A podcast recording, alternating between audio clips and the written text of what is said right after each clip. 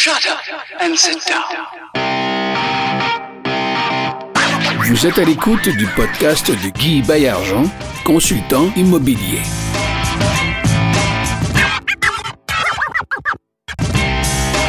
Salut tout le monde, ici Guy Bayarjon, à l'antenne du podcast Ensemble on va plus loin, saison 1. Aujourd'hui c'est le 12e épisode, donc c'est le dernier épisode de la première saison de mon podcast.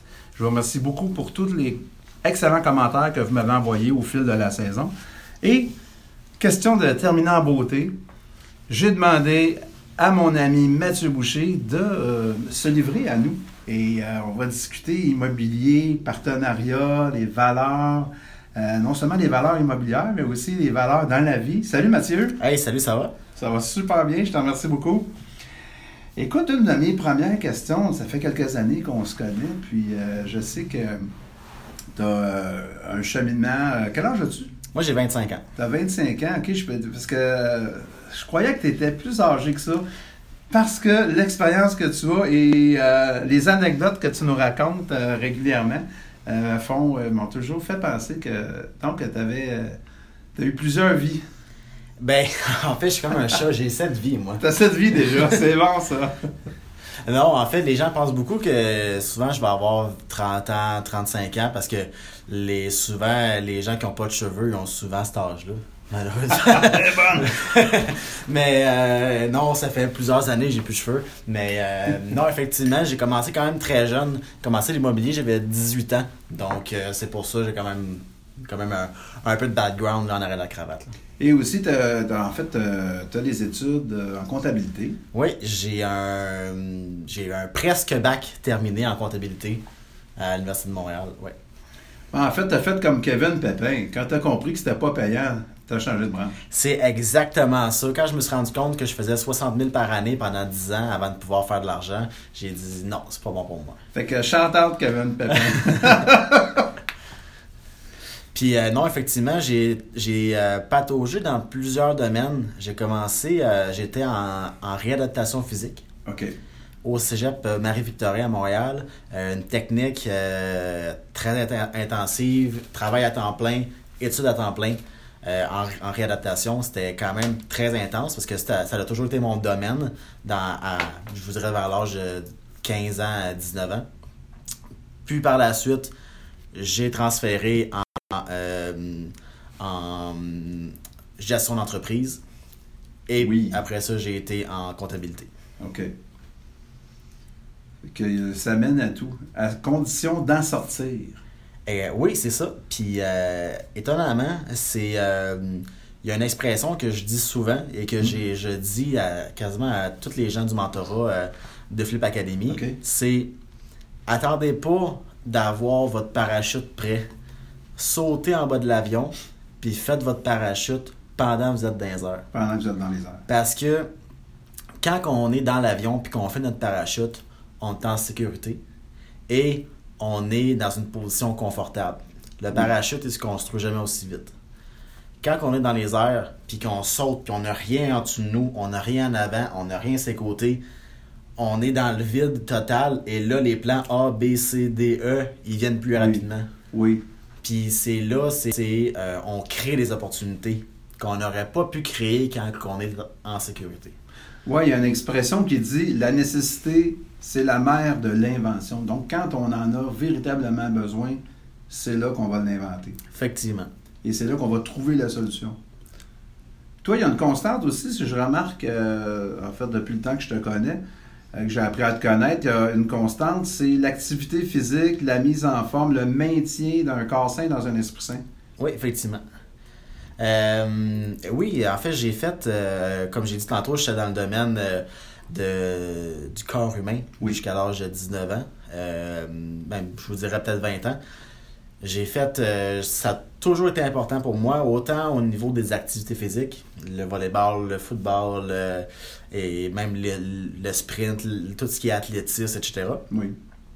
Et euh, j'ai toujours focusé beaucoup sur la mise en forme quand j'étais plus jeune. Puis là, éventuellement, c'est sûr qu'aller à l'école, là, à l'école, tu, tu, tu aides tes Mm. facultés mentales et en dehors de l'école, tu fais euh, de l'activité physique parce que malheureusement, il n'y a plus d'éducation physique à l'école. Fait que tu n'as pas le choix de trouver des façons d'en faire. Et euh, il y a quelque chose qui m'a apporté beaucoup, c'est quand j'ai fait ma première compétition de, de fitness. Euh, c'est une, une expérience. J'ai pas fait ça pour l'argent. Même ça m'a coûté euh, beaucoup d'argent pour la faire. Parce qu'il y a de la nourriture, c'est 250 de nourriture par semaine, euh, plus euh, la supplémentation, plus l'entraînement, plus le coach, plus le ci, le ça. Là, ça on- disons que ça va vite. Donc, il y avait un plan derrière ça. là. Ben, un plan que je m'étais pas rendu compte initialement. Mhm. Euh, donc, j'ai commencé à, à rentrer dans ce, dans ce domaine-là, faire attention à ce que je mange. Mais là, faire attention à ce que je mange, il y a le niveau euh, normal, mais t'as le niveau euh, super, Compétition. super duper compétition. là. tu sais, c'est. Là, là, je- mettons le mercredi, c'est une, une discipline. Le mercredi soir à 6 h, je faisais ma bouffe.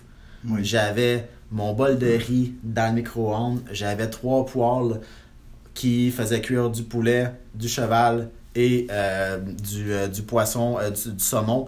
Et j'avais euh, du poisson dans le four. Dans le four. Comme ça, en deux heures et demie, trois heures, tout était fait. J'avais ma, ma petite balance avec mes plats et tout. Fait que c'était vraiment une structure de vie. Puis euh, j'étais vraiment timé au quart de tour. Là.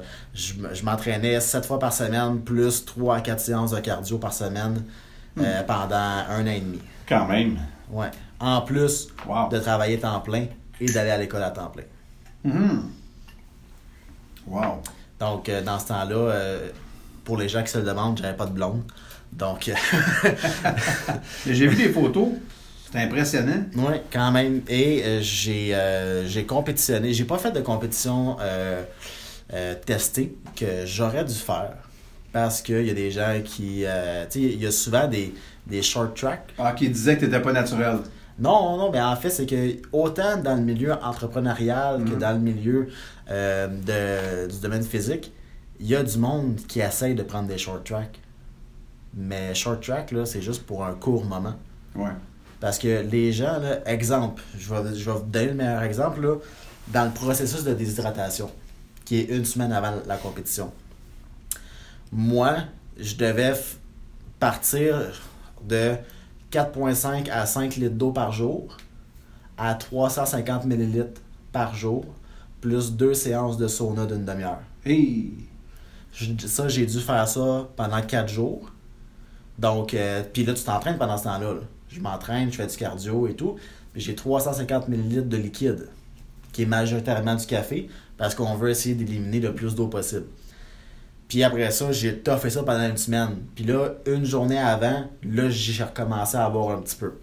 Ça, c'est la façon naturelle, la façon dure de le faire. Les gens, ce qu'ils vont faire pour avoir un short track, ils vont boire 6 litres d'eau jusqu'à deux jours avant la compétition. Ouais. Ils vont prendre un ou deux diurétiques, vont dropper leur, leur consommation et vont arriver au même résultat que moi. Donc, au bout du compte, c'est juste que c'est un short track qui les a aidés là pour l'instant, mais que malheureusement, ils n'ont pas eu la discipline de faire la chose tough, le faire le kilomètre de plus que les autres. Intéressant. Non, c'est vrai qu'il y a toujours deux façons de faire. Mm. Euh, Balzac, euh, Honoré de Balzac, lui, il disait derrière chaque fortune se cache un crime. Il y a deux façons de s'enrichir. La bonne et la moins bonne. On pourrait faire notre parallèle, hein? c'est fait. On va pas embarquer là-dessus. Non, non, mais euh, en fait, euh, c'est l'histoire du monde, hein? C'est c'est de. L'histoire se répète, comme on dit. Oui. Alors, euh, bien souvent, les, les patterns sont millénaires. Oui, effectivement. ton parallèle est excellent. Et des gens, la nature humaine est paresseuse.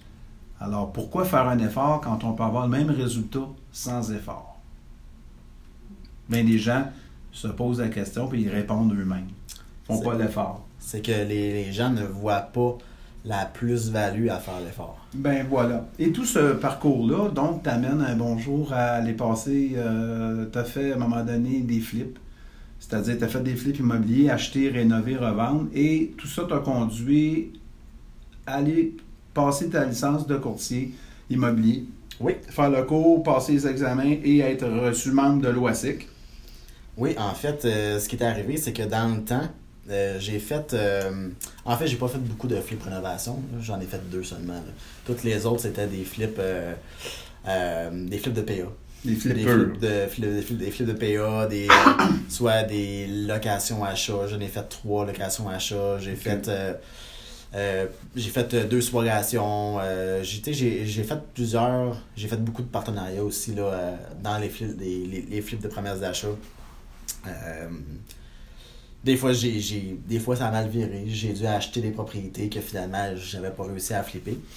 Mais pour revenir à, à- avant que je devienne courtier, j'étais en j'étais gérant dans une entreprise de traiteurs. Donc, je faisais toute la supervision de l'entrée de données jusqu'à la cuisine, jusqu'à la livraison. Puis un bon jour, je me suis tanné. Parce que je me suis rendu compte que le propriétaire de l'entreprise faisait rien et récoltait tout le profit. Donc, c'est là que je me suis dit, écoutez, je gagne plus d'argent en deux mois à faire des flips qu'en un an de salaire avec vous. Ouais. Donc, pour cette raison, je m'en vais. J'avais aucun plan, là. Non. J'avais rien. Je me suis dit, OK, je m'en vais aujourd'hui. Ça, c'était le 9 février 2016, 2015. Et là, euh, le 9 au soir, je vois une soirée investisseur de François Macaille au groupe, euh, au Club Le 5. On, on, on salue notre ami François Macaille en François passant. Macaille. Ben oui, salut François. Donc là, je me suis dit, écoute, présentement, je fais de la prospection pendant Mm. 25 heures par semaine. Ouais.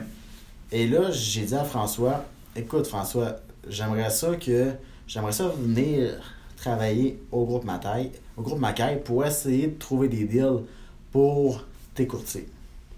Ouais. Donc, c'est là que je me suis dit, hey, je vais être temps plein dans l'immobilier. Oui. Décision. Décision, je suis parti le 9 février à pu à pas de plan, à rien. Puis le 13 février au soir, je rencontrais François Macaille Oui. et on signait on the spot pour que j'aille travailler pour lui. D'accord. À titre de prospecteur, à ce moment-là, Ouais. tu n'as pas ta licence? Non, j'ai pas, Pas ma licence encore. encore. OK, c'est bon. Donc, François t'ouvre les portes Ouais. euh, après euh, cette euh, discussion. Effectivement. Donc, il m'a ouvert les portes. Il m'a aidé justement. Il m'a intégré dans son équipe qui, euh, qui est une des très bonnes équipes là, au Québec, là, Ouais. au niveau euh, tant organisationnel que qu'une très bonne école. Ah, absolument, en fait. absolument. Et, juste une petite parenthèse, le euh, 9 mai, il va avoir une porte ouverte à chez François Macaille. Donc, pour les gens qui seraient intéressés, c'est une excellente école. Moi, j'ai appris beaucoup à cette école-là. Et euh, pendant que j'ai fait cette, euh, cette école, j'ai fait ma licence de courtier euh, en parallèle. Donc, Oui. dans mes temps libres et sur mes heures de dîner, sur mes heures de pause. Et j'ai essayé, mon but là, était de faire la licence le plus rapidement possible. Donc là, je suis allé voir, j'ai même eu des personnes qui m'ont contacté récemment pour savoir c'était quoi les meilleures bannières, c'était quoi les meilleures façons, la meilleure école, ci, de ça? Oui. Il y a deux écoles. Soit tu payes 250 pour avoir ta, ta formation en un an, ou bien tu payes 5000 puis tu la fais à ton rythme, ce qui veut dire soit très rapide ou à la vitesse que tu veux aller, C'est toi qui décides. ou tu peux aller en classe. Il y, y a plusieurs façons de faire. Beaucoup de gens que je connais ont été faire au cégep, ils ont payé 250 et ont fait leur, euh, leur licence. Moi, j'ai choisi de prendre le 5000, de payer 5000 et de faire ma licence, mon cours le plus rapidement possible. Donc, le cours comportait 10 chapitres. Oui. J'ai fait les 10 chapitres en 5 semaines, donc 10 examens, 2 par semaine. Mhm. Et j'ai eu ma licence euh, 3 mois jour pour jour, parce que ça prend 30 jours. Une fois que tu as fait ton examen, ça prend 30 jours avant de le recevoir. Oui. J'ai fait mon examen, euh, j'ai eu ma licence 30, euh, 30 3 mois exactement après le début. Ce qui est quand même assez exceptionnel parce que euh, habituellement, ça prend 3 mois à temps plein pour faire le cours. Ben oui. Wow. Fait que là, j'ai clenché ça le plus rapidement possible. Et euh, c'est là que j'ai j'ai eu ma licence de courtier résidentiel et par la suite mon commercial. Ouais. Excellent. Et puis je sais que tu travailles beaucoup. tu es très euh, actif et proactif aussi dans le domaine euh, du courtage. Tu travailles avec euh, des investisseurs euh, avec euh, parfois de, de jeunes investisseurs qui sont à leurs premières armes. Oui. Des gens qu'on pourrait dire qui ont lu plusieurs livres, qui vont dans des soirées de façon régulière, qui ne se sont pas encore lancés pour toutes sortes de raisons, bonnes, moins bonnes, mais ils n'ont pas eu l'opportunité, l'occasion, ou ils n'ont pas su la saisir encore. Alors, j'aimerais ça que tu nous parles un petit peu de la façon dont toi, Mathieu, tu accompagnes euh, les, euh, les acheteurs, les investisseurs en multilogement. On ne parlera pas des, de, l'unifamilial, là. tu ne fais pas dans l'unifamilial, tu laisses ça aux autres. Alors, comment est-ce que tu les accompagnes, les gens? Et puis, euh, quelles sont les craintes que tu observes le plus souvent de la part de ta clientèle? La- moi, c'est sûr que de mon côté, j'ai une clientèle investisseur qui, eux, cherchent toujours à optimiser leurs immeubles. Donc, euh, c'est sûr que là, les, les gens ont toujours les, les différents calculateurs, soit dans les différentes écoles, Les fameux crunchers. les crunchers de- des- des différentes écoles. Oui. Euh, le plus dur les, que les gens ont, c'est que ils sont toujours en arrière de leur ordinateur et ils ne, ils ne sortent pas de derrière leur ordinateur. Donc, l'analyse qui paralyse. Exactement. Ah, tiens, tiens. Et Écoutez les- ça, là. C'est une question d'examen. Les gens, souvent, vont être. Ils, ils vont rester en arrière, ils vont regarder les, euh, les chiffres actuels, Oui, oui, oui. mais ne regarderont pas les chiffres futurs Futurs. peut amener à l'immeuble. Et voilà les potentiels. Les potentiels d'op- d'optimisation et c'est très souvent ça que j'ai à refaire malheureusement quand que je rencontre des premières rencontres avec des, des nouveaux investisseurs je dois m'asseoir au moins 45 minutes avec eux pour un peu désapprendre ce qu'ils ont appris Ben, c'est justement là où je m'en allais avec ça. Ça, ça veut dire qu'ils l'ont pas appris de cette façon-là avant. eux ils l'ont appris à calculer avec la valeur actuelle Actuel. et non pas la valeur future C'est étrange, ça. ouais Dans un environnement qui a changé, qui est changeant, d'un contexte qui diffère, c'est plus ce que c'était l'immobilier. non Avant ça, on faisait ça euh, sur le bout du wood, comme je dis souvent. euh, ça marchait. Là, le bout du wood, là, ça marche plus. Il faut y aller de façon plus euh, sophistiquée et de façon plus systématique, hein, c'est ça? Effectivement, c'est que les gens. euh, c'est sûr que là, présentement, il y, a un, il y a un glitch entre la valeur économique actuelle et Mhm. la valeur euh, future, ou même la valeur marchande. Ça, la fameuse valeur économique qui embête tellement de gens, euh, même des formateurs. Il y a des formateurs qui savent pas vraiment de quoi ils parlent lorsqu'ils parlent de valeur économique, puis ça transmet les erreurs. Tu sais, c'est comme, euh, c'est comme reproduire ton erreur, en fait, ou pas donner nécessairement la bonne information. Euh, alors, toi, tu, tu te concentres avec tes gens à. euh, Est-ce que je dois comprendre, à quelque part, à les éduquer, instruire et rassurer? C'est ça que je dois comprendre Et c'est ça, c'est que les gens vont calculer la valeur économique actuelle d'un immeuble Oui. et ils vont dire c'est trop cher. Mhm.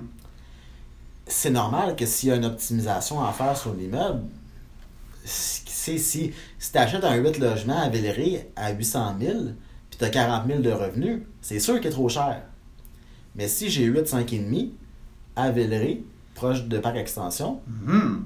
puis que je sais que mes 5,5 ve- peuvent être loués dans les alentours de 1000, 1100, ben c'est sûr que là, ma valeur future, ma, ma- mon revenu brut effectif futur va être autour de 64 000.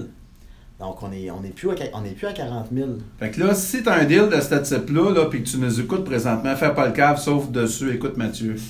En- encore là, oui, c'est sûr qu'à 800 000, il est encore un petit peu trop cher. Ah. Mais faut quand même faire la part des choses. Le, le- le revenu que tu peux aller chercher peut être autour de 64 à 72 000, tout dépendamment de la quantité de rénovation que tu peux faire à l'intérieur. C'est ça, exactement. Donc, c'est devenu euh, une forme, euh, moi j'appellerais ça une forme de ballet. Il y a, y a de- ce qui est sophistiqué. Il faut que tu fasses des moves gracieux, hein. Avant ça, là, tu pouvais être rough and tough, puis ça fonctionnait quand même. euh, tu crachais par terre, puis tu- tu négociais n'importe comment. Ça fonctionnait. Le financement était facile à obtenir. Ouais. C'est plus la même game aujourd'hui. Le refinancement est pas fait. Le financement, premièrement, il est rendu difficile. C'est tough. Ouais, le financement est rendu très tough, surtout sur des immeubles qui sont en mauvais état. Oui. La CHL euh, est pas très forte sur les immeubles en mauvais état. Mhm. Euh, donc, c'est souvent là, euh, surtout au niveau de l'achat, ben, on s'entend que quand on achète pour optimiser, on n'achète pas avec la CHL. Sur certaines exceptions, là, je parlais avec euh, Tony Archambault puis euh, Mathieu Aubry là, il y a quelques semaines, puis eux, Ouais. ils me parlaient que justement il y avait une, il y avait un- une façon de faire, de se financer la CHL, faire des rénovations, puis de refinancer Ouais. avec la CHL encore. Ben, c'est que la beauté de la chose, les amis, c'est que la SCHL a certains produits euh, qui sont pas nécessairement connus là, de la moyenne des gens. Même les investisseurs là, ne les connaissent pas euh, nécessairement. Et, euh, exemple, on les appelle les produits de repositionnement. Euh, comme euh, par exemple, il y a un programme de la SCHL qui va vous permettre, moyennant évidemment des conditions, de mettre la main sur un immeuble qui est grandement désaffecté et grandement vacant, euh, qui va vous permettre, disons, de rembourser, de, non seulement que la CHL va vous accorder le prêt, mais en plus va vous permettre de payer que, exemple, les intérêts pendant X nombre de mois, le temps pour vous de faire les fameuses rénovations et de remettre ça, remettre l'immeuble en vie, enfin, etc., etc. Puis, donc, ça veut dire que je monopolise pas plus la conversation de l'en- l'entrevue qu'on a, c'est que faut s'entourer d'experts. Oui. Puis, non seulement, oui, c'est sûr que le courtier immobilier, c'est un des Des experts. experts. Mais c'est sûr, ça va vous prendre un courtier hypothécaire. Puis là, je parle pas, on- tout dépendamment de votre type de projet, trouvez-vous des, des différents courtiers hypothécaires. Oui. Si, si je m'en vais dans du financement conventionnel, Mhm. c'est très dur pour un courtier hypothécaire de, de battre une institution, une institution d'une banque à charte. Parce que les, les produits qu'ils offrent sont majoritairement dans le prêt assuré. Mais si, par exemple, on y va dans, un- une, dans une logique où est-ce que là, il y a un, un prêt conventionnel qui se fait avec une institution à charte, une banque à charte, Oui. et que là, dans un délai de six mois à un an, mais que là, on a un refinancement SCHL. Là, oui, c'est sûr que ton financement va se faire avec un courtier hypothécaire, avec un, un démarcheur hypothécaire ou un directeur de compte. Mais aussitôt que ton financement est accordé, faut tout de suite tu t'installes avec ton courtier hypothécaire pour ta demande de refinancement, savoir comment la structurer, qu'est-ce qu'il faut que tu fasses, c'est quoi les papiers qu'il faut que tu fasses. Et toutes ces choses-là, c'est un dossier qui se prépare pour ton refinancement. C'est le, euh, le d'après moi, le refinancement est plus important que le financement. Bon, écoutez bien ça. Ça, c'est une des bases de, de ce qu'on appelle maintenant les immopreneurs. On n'insistera jamais assez sur l'importance de bien monter son dossier, travailler avec les bonnes personnes, comme aux échecs, voir plusieurs coups à l'avance. D'ailleurs, Mathieu, tu étais un excellent joueur d'échecs. Tu l'as vu à Cuba, hein? J'ai vu ça à Cuba, au jeu, au jeu, au jeu d'échecs géant. J'ai vu que tu étais un excellent joueur de billard aussi, n'est-ce pas? Mais ça, pour, pour d'autres raisons, mais bref, euh, difficile de te battre. Donc, euh, niveau, euh, ben, on par- on parle de combat, ben oui, effectivement. Donc, euh, aujourd'hui, l'immobilier, c'est encore un, c'est devenu peut-être un, sport un peu plus extrême, mais comme dans n'importe quel sport extrême, il y a un côté très excitant, très valorisant. Faut que tu te battes pour avoir le deal, tu te battes pour le financement, faut que tu te battes pour passer chez le notaire, faut que tu te battes après ça pour le refinancement. Mais en bout de ligne, c'est qui qui collecte les loyers, c'est toi. C'est tes clients. Fait que ça, c'est vraiment le, vraiment le fun, ça vaut la peine, tu sais. Puis à triompher euh, euh, sans péril, on, tri- euh, à, vaincre sans péril, on triomphe sans gloire. C'est un vieux proverbe. C'est encore d'actualité en 2018. Euh, écoute, je trouve que c'est très généreux tes explications, Mathieu. J'aimerais ça qu'on parle un petit peu de. On a parlé de prêt conventionnel, prêt assuré. Euh, J'aimerais ça qu'on parle de prêt privé maintenant, parce que ça, c'est une branche très importante euh, de l'activité immobilière euh, chez les investisseurs. Tu quelque chose qui t'intéresse, ça, le prêt privé? C'est un domaine qui est de plus en plus grandissant. Mhm. Euh, je me souviens euh, des, des histoires de- d'investisseurs dans les années 80-90 qui appelaient ça des Shylock ou des requins. Ben oui. Les C'est- loan sharks, moi. Ah ouais, on c'est a les loan sharks. tu sais, des gens qui avaient un petit peu d'argent, là, soit en, en lousse, là, ou que, tu tu sais, les, les, les instants contents de ce monde. Là. Eh oui, il y avait quasiment un livre de front entre les deux sièges qu'elle allait, collecter. Hey, j'ai, moi, là, j'ai connu un monsieur. Il avait un bateau sur le Richelieu. Il partait de Sorel, venait jusqu'à Saint-Jean sur le Richelieu pour collecter du monde. Il faisait ça en bateau. Ben, j'en parlerai pas plus. Donc, euh, donc le, le milieu du prêt privé a beaucoup changé, je te dirais, là, depuis les, les 10-15 dernières années. Même, je te dirais, depuis 5 ans, là, ça a extrêmement changé. Euh, Il y a de plus en plus de gens qui sont intéressés à faire du prêt privé comme investisseurs. Oui. Et la demande est de plus en plus grande pour le prêt privé. Euh, dans les alentours de 2013-2014, on a commencé à voir les taux d'intérêt qui n'ont pas nécessairement monté, mais les- les- la CHL a instauré les taux de qualification. Oui, les fameux taux de là, qu'on- dont on parle souvent. Exactement. Donc, euh, au début, c'était pas si pire. C'était pas des gros taux de qualif. Mais là, euh, on est rendu à 5 puis à 5,25% Euh, C'est quand même rendu une, une barrière pour euh, non seulement les premiers acheteurs de maisons, Oui. et surtout les, les acheteurs de multilogements. Et voilà, donc ça, ça ajoute au défi. Ben, surtout parce que si on reprend le même exemple de tantôt, le- le- le- l'immeuble de 800 000 à Oui. Villeray, Oui. qui a 40 000 de revenus, la banque elle va te prêter 550 000. Donc toi, il faut que tu sortes 250 000 de mise de fonds. Euh, c'est quand même assez... c'est- énorme, c'est quasiment 33% de mise de fonds. Et voilà. Donc, euh, donc là, c'est extrêmement dur de se faire qualifier pour un prêt conventionnel à cause du fameux taux de qualif. Et si tu n'as pas des bonnes plugs à la banque ou tu n'as pas déjà un bon portefeuille, c'est presque impossible parce que des fois, ils vont faire un ratio, de- un, un ratio de parc. Donc, ils vont dire ton parc immobilier présentement, il y a, il y a un, il y a un RCD, un ratio de couverture de la dette à Oui. 1.1. 1.1. Donc, même si ton immeuble il est un peu trop cher versus les revenus, si, si tes autres immeubles compensent, ils vont pouvoir te prêter. Mais si tu n'as pas déjà un bon parc, ça va être très dur. Puis, non seulement ça, mais les délais sont longs aussi. Les délais pour te faire accepter en conventionnel, on, est presque dans du 20 jours, 20-25 jours. Donc, ça veut dire, les amis, que votre deal sur le que vous pensez, donc que vous rêviez, vous passez des heures dans vos crunchers à faire des calculs savants que vous avez appris je sais pas trop où, euh, il risque de tomber à l'eau puis vous passez au bout du pont si vous n'êtes pas capable de bouger assez vite. C'est ça je dois comprendre. Ouais. Puis le prêteur privé, ce qu'il faut savoir, c'est que lui, la valeur économique rendue là, il s'en fout un peu. M'en lui. fous. Lui, là, il regarde la valeur marchande. Ouais. Si, je la, si, mettons, là, demain matin, Mhm. j'ai à le reprendre, Oui. dans la condition actuelle, combien je peux leur vendre? Et voilà. Donc, si dans la condition actuelle, ça vaut 800 000, il va, il va te prêter 75% de 800 000. C'est ça. Donc, c'est la fameuse, euh, un peu un, un dilemme entre acheter un immeuble qui a besoin de réno, qui a besoin d'être optimisé, euh, dont le prix est en conséquence, versus un immeuble qui est en meilleur état et plus facilement finançable. Donc, il faut essayer de balancer les deux. Exact. Puis peut-être de court-circuiter cette balance-là en ayant directement recours à un prêteur privé qui, lui, ne regarde pas ça avec les mêmes yeux que le banquier con- conventionnel. Exact. Et aussi, une chose qui est encore plus intéressante d'aller avec le prêteur privé, c'est que, admettons que la valeur marchande que le, le, le, le, le- prêteur évalue, Oui. 800 000. Mm. Mais que toi, par des méthodes X, Y, Z, tu réussis à avoir l'immeuble à 700 000. Oui. Ben, l'immeuble, il vaut quand même 800 000.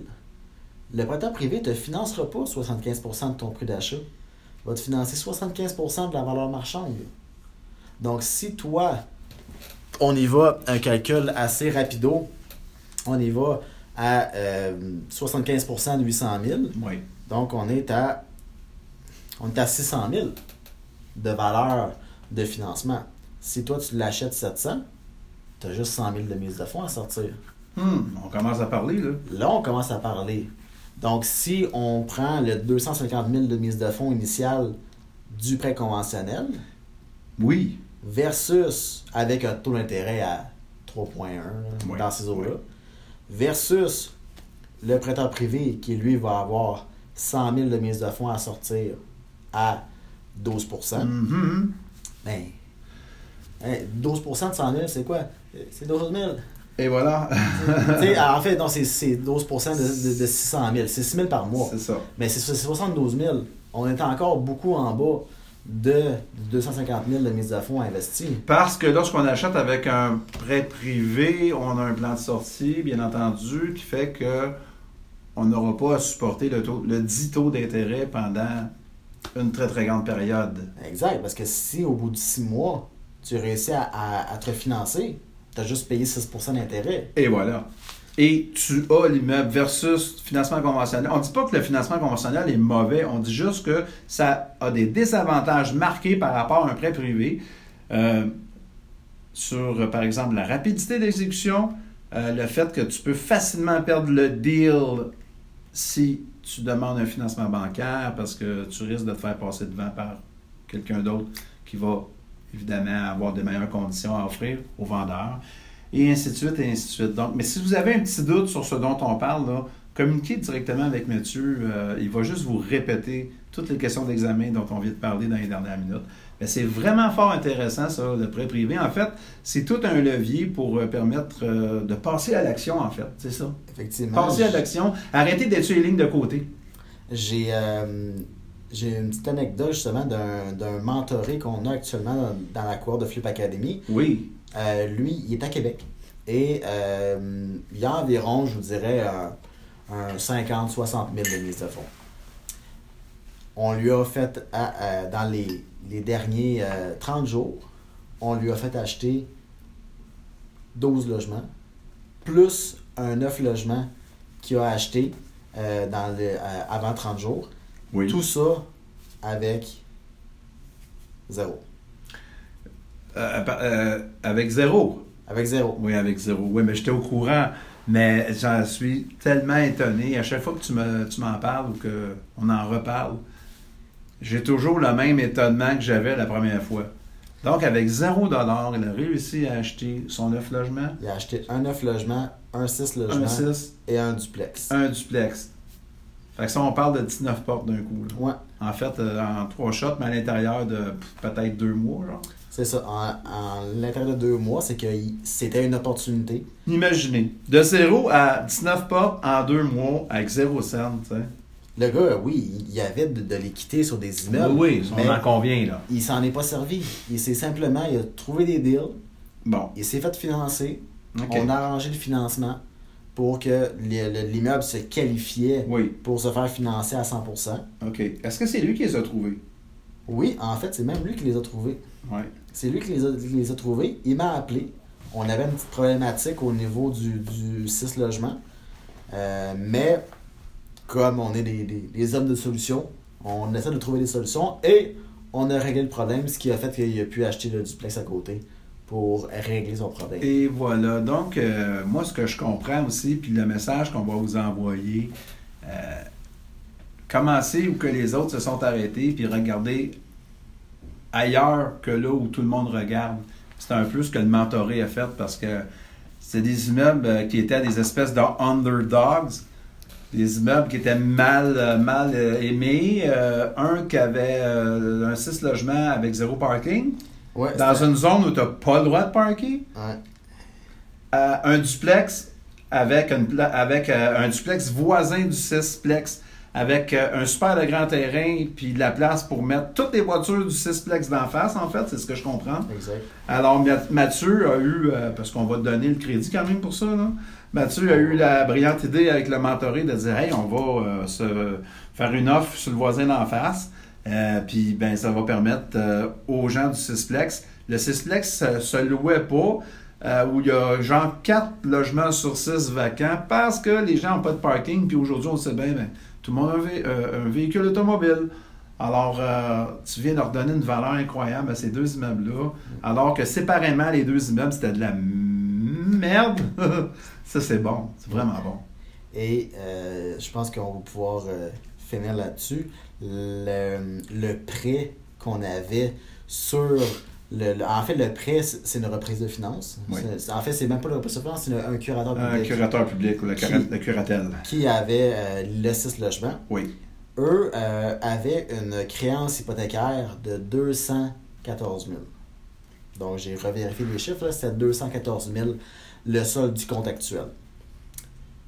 Et nous, on savait que les meubles, ça faisait 6 mois, 7 mois qu'ils étaient en vente à au-delà de 275 000. On s'est dit, il doit pas avoir une raison. Pourquoi, qu'il- pourquoi ça se vend pas? Ben oui. Ben, j'ai en appelant le courtier, je me suis rendu compte que toutes les offres ont tombé à l'inspection. On pas tombé au financement, Non. ont toujours tombé à, à l'inspection. Et ils n'ont jamais accepté une offre d'achat en bas de 200 000. Parce que justement, euh, euh, 214 000 moins les courtiers, et il en reste plus, plus beaucoup. Là. Non, non. Donc, euh, j'ai dit à- au mentoré, j'ai dit, écoute, on faire une première offre. Pas de financement, pas d'inspection, seulement une condition de visite des logements dans les deux prochains jours et date de notaire dans sept jours. Oui. C'est ça l'offre qu'on a faite, à 175 000. C'était assez audacieux, ça, au départ. Rendu là, on n'a rien à perdre. Ben non. Et ce que le, le, le- le curateur m'a dit, il dit écoute, on, a une- on, on est conscient de l'offre qu'on a entre les mains. On va demander à la CHL une, une acceptation pour faire diminuer le montant du prêt Oui. et on vous revient. Une semaine après, ils nous disent Bonjour, M. Boucher, euh, la CHL a accepté votre offre à 175 000, qui était notre offre d'ouverture à 175 000. Oui. On n'a pas rien, j'ai même pas négocié encore. là. Ben non. On est à 175 000. Et euh, donc là, on est rendu à l'étape, on a fait la visite des lieux. Après ça, on est allé voir la ville en même temps parce qu'on avait notre délai est encore roulant. Donc, on est allé voir la ville s'il y avait des avis de non-conformité. Et ce qu'on s'est fait dire, c'est qu'il y avait une analyse par un ingénieur en structure qui devait être faite avant l'achat. Ça, c'est des choses qu'on ne savait pas. Là. Non, OK. Donc l'ingénieur en structure va se présenter sur place et va constater les, euh, les problèmes de l'immeuble, qui en passant, l'immeuble voisin empiète sur l'immeuble et a des, euh, des, des infrastructures qui, qui nuisent à l'immeuble. Donc probablement qu'on va réussir à baisser encore d'un autre 25 000 Ouais, ouais. euh, pour ce 6 logements-là. Donc euh, c'est c'est faut pas se fier à souvent les gens ce qu'ils vont faire ils vont faire le sol hypothécaire puis ils vont partir du sol hypothécaire C'est ça. mais quand on parle de, de, de reprise de finances de curateur public de vente du contrôle de justice les banques là quand ils sont pognés avec là, ils préfèrent prendre une perte sur cet immeuble là puis passer à autre chose que de continuer la dégringolade C'est ça. Ils ont un dossier à fermer, eux autres. Exactement. Donc, puis oui, c'est sûr que le, curateur est payé, tu sais, est payé Ouais. par les fonds publics. Donc, lui, il a plus ou moins avantage à ce que le dossier se close. Mais lorsque la SCHL dans le portrait, il y a des gestionnaires là-bas qui vont prendre euh, ce qu'on appelle des décisions d'affaires. Donc, eux, ils vont accepter. En fait, la CHL, elle, elle est là pour ça. La CHL est là pour assurer le prêt. C'est un assureur, et C'est un voilà, à la assureur base. hypothécaire pour, les, pour, euh, pour être sûr que la banque va se faire payer. Exact. combien de fois ça l'arrive que la SCHL a à vraiment débourser de l'argent? Euh, C'est- c'est- en pourcentage, je pense que c'est plutôt faible. C'est très minime. là. Oui, tout à fait, tout à fait. Parce que, tu sais, quand avec l'assurance, il y a une vieille blague, parce que j'ai été moi-même euh, dans le domaine de l'assurance pendant, pendant des années comme avocat. Euh, mais moi, je, je travaillais pour une bonne compagnie. C'était pas pareil. On disait, la seule chose avec, avec la avec l'assurance, c'est que tu es, assuré de ne pas être payé. Ah, c'est ça. OK. Um, la place du travail d'équipe et du partenariat dans la vie de tous les jours, je pense que nous en as parlé un petit peu. euh, tu pourrais peut-être un peu préciser, euh, euh, comme exemple ici, bon, on est, on est une équipe au bureau. comment tu vois le partenariat? Comment tu penses que. Si tu penses que le partenariat peut amener plus loin dans nos activités de tous les jours, dans nos plans puis nos projets, qu'est-ce que tu en penses de ça? Moi, personnellement, je suis entièrement d'accord avec ça. Euh, je vois beaucoup de gens, puis là, on parle vraiment au niveau des investisseurs. là. Oui. On, au moins, je vous dirais, un investisseur sur deux est ça. Oui, c'est sûr que l'investisseur est bien entouré. Il y a Il y a d'autres gens qui connectent, qui sont, qui sont des investisseurs. Ici, ils ont les groupes comme euh, les Mordus d'immobilier, les Flip Academy discussions et tout, pour essayer de se garder motivé. Oui, et voilà. Mais c'est une motivation extrinsèque. C'est une motivation qui, qui vient des autres. C'est un peu comme aller euh, dans un- une activité où que tu vas te faire craquer bien d'aplomb, comme des rayons de vendeurs, des choses en même. Tu passes la fin de semaine là, puis après ça, tu reviens, puis non, mais c'est, c'est correct. Mais ton enthousiasme, euh, c'est, humain, va s'essouffler. Oui. Parce que justement, au quotidien, euh, le groupe n'est pas là pour se soutenir. Fait que toi, tu penses que le partenariat, au-delà que ce soit euh, mettre nos dollars ensemble, nos efforts ensemble, notre science et nos talents ensemble, c'est une question de motivation aussi? Oui. Ben, en fait, moi, pour ma part, je pense que le travail d'équipe et le partenariat vient principalement du fait qu'on va s'intermotiver. Oui. Ça, c'est la première des choses. D'accord, d'accord à 100% avec toi. Si t'es pas motivé, t'as bien beau avoir de l'argent, puis l'autre a bien beau être bon en, réno, ça Mhm. marchera pas. Ça marchera pas. Ça, c'est, la base. Ça, c'est la fondation. Ouais. Une fois que la motivation est là, oui, c'est sûr que moi, des fois, j'ai des downs. Donc, JF, il me ramasse, il me donne un verre de scotch, puis là, moi, je repars, puis après ça, OK. Ah ouais. c'est, normal. Ça va arriver. Des fois, Ouais. tu vas avoir des downs, tu vas avoir des ups. Tout à fait. Mais, une fois que ça, c'est fait, là, faut que le partenariat soit complémentaire. Donc, il faut que les gens se complètent. Ouais. Il y a, il y a tu sais, au niveau des couples, on a souvent les contraires s'attirent, qui se ressemblent s'assemblent. On dit ça. Qui se ressemblent s'assemblent, ça c'est bon pour les amis. Oui. Dans ma philosophie à moi, c'est bon pour les amis. Quand on parle de couple et quand on parle de partenariat en affaires, donc en fait partenariat point, que ce Oui, soit en couple ou en, Uh-huh. en affaires, les contraires s'attirent, c'est très fort. Parce que euh, si toi, tu es bon en rénovation, puis moi, je suis pas bon, mais moi, j'ai de l'argent, puis toi, t'en as pas, c'est sûr que là, déjà là, on a un mix. C'est ça. Si moi, j'ai un tempérament explosif, toi, tu as un tempérament plus calme, on va se compléter. On remarque ça dans les couples. Effectivement. Donc, c'est souvent, il va en avoir un qui parle plus fort que l'autre. Il va en avoir un qui prend des, meilleures- qui prend des décisions plus réfléchies que l'autre. Et c'est correct comme ça. C'est excellent parce que les deux vont se modérer. Oui. Moi, j'ai j'ai- déjà eu une conjointe qui était ultra excessive, euh, qui, euh, qui, faisait- qui, qui était ultra exhibitionniste et tout. Oui. Puis qu'elle parlait fort, puis qu'elle prenait de la place. Puis, puis moi, j'étais super low profile, comme que je suis Oui. pas mal tout le temps. Puis au fur et à mesure de la relation, ben, on s'est calmé. Elle, elle s'est calmée. Moi, je me suis monté un peu Oui. pour être au même niveau. Oui, oui, oui. Ah, c'est ça, parce que dans un partenariat, on va aller chercher de l'autre aussi. Ben oui. Parce qu'on regarde, euh, on dit, regardons ça, ce trait, là, je l'aime, je vais l'adapter à, à- à ma personnalité. Je vais en prendre de ça. Parce que c'est ça, moi j'avais réfléchi à ça. C'est comme une production euh, té- de télévision. Euh, tu es le producteur. Tu vas faire euh, un, petit peu de, un petit peu plus de ceci, un petit peu moins de cela. Tu sais, quand tu fais ton montage, c'est comme si nous autres, on est un gros work in progress, les humains. Toute notre vie, tu sais, comme, bon, moi j'ai- plus que le double de ton âge en fait.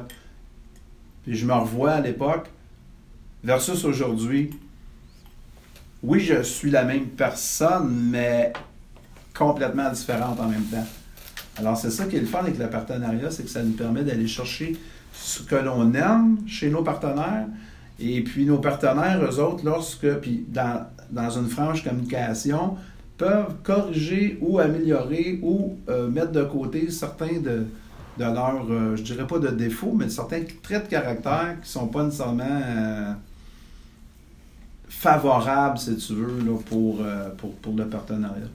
Fait qu'ensemble, puis c'est ça, et mon, mon petit motto à moi, c'est toujours ensemble, on va plus loin.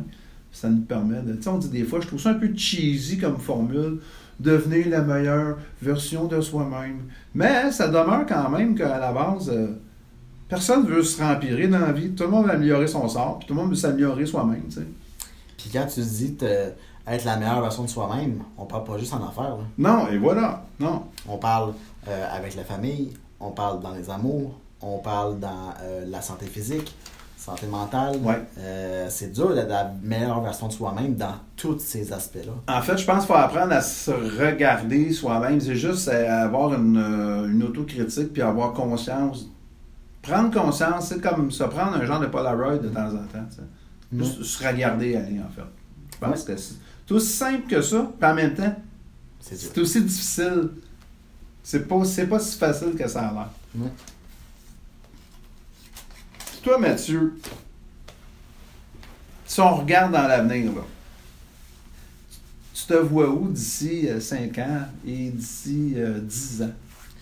En fait, euh, j'ai toujours eu euh, euh, une méthode de pensée. Moi, j'ai un, j'ai un très grand mentor. Les- les- tout le monde devrait avoir un mentor. Ouais. Tout le monde devrait avoir un mentor. Moi, le mien, c'est euh, M. Grant Cardone, que je suis toutes ses formations, j'écoute quasiment toutes ses shows.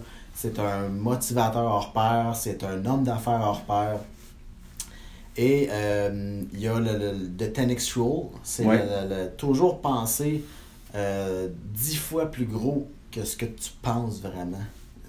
Si toi, ton but, c'est de faire deux transactions immobilières, on s'entend que ton mindset va te pousser à faire juste deux transactions immobilières. Une fois que tes deux sont faites, c'est fini.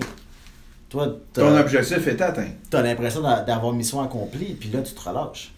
Mais si, par exemple, tu veux faire 20 transactions immobilières, donc tu veux faire 20 flips dans ton année, tu ne déploieras pas la même quantité d'efforts. Et il faut que tu vises beaucoup plus haut. Et c'est de là mon, mon objectif aussi, c'est de dire, présentement, je ne vous dévoilerai pas mon, mon TNX parce que vous, êtes capable, vous allez être capable de faire la, le, le 10 fois ce que je vais vous dire, mais c'est juste d'avoir ça dans l'esprit pour Oui. pousser un peu plus loin. Justement, c'est drôle que tu me dises ça. La semaine passée, j'ai fait mon, mon plan de mi-année et j'ai révisé mes plans 5 ans, 10 ans. Et mon plan 5 ans pour les 5 prochaines années, c'est euh, non seulement je m'en vais dans le prêt, dans le prêt privé, dans, à très court terme, je m'en vais dans le prêt privé. Donc, mon but professionnel est de faire euh, pour 8 millions de transactions en prêt privé. Et euh, au niveau du cotage immobilier, c'est de faire pour environ, je vous dirais, une quinzaine de, prêts, euh, quinzaine de millions là, en transactions immobilières. Ça, c'est, mon plan 5 ans. Euh, niveau professionnel, niveau personnel, euh, c'est. euh, donc là, c'est sûr, là, je vais avoir mon mariage janvier. Donc, Oui. c'est sûr que là, ça va être de, de garder cette flamme-là, qui est facilement atteignable.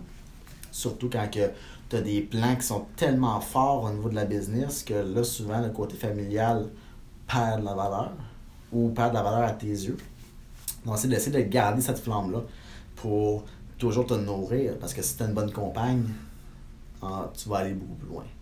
Parce que justement, elle va te supporter puis elle va pouvoir t'aider. Oui, absolument. Mon plan 10 ans, euh, c'est c'est sûr que c'est un peu élevé pour, les, pour la majorité des gens, mais c'est de. Tantôt, je parlais que je voulais faire 8 millions de transactions en prêt privé Oui. en tant que prêteur et courtier. Mhm. Donc, on va faire, je, je ferai les deux en même temps. Mais dans 10 ans, c'est de vraiment sauter la, la barrière et devenir 100% prêteur privé euh, et avoir un million, un portefeuille d'un million pour pouvoir prêter euh, à des investisseurs immobiliers. Le faire rouler. là. Ouais, le faire rouler, faire des projets, embarquer avec des gens. Tu as besoin d'argent, parfait, je prends des actions dans, ta compagnie, de, de- des actions de type financement discrétionnaire, non participante, Oui, oui. votante, et d'aider les, les investisseurs à prospérer.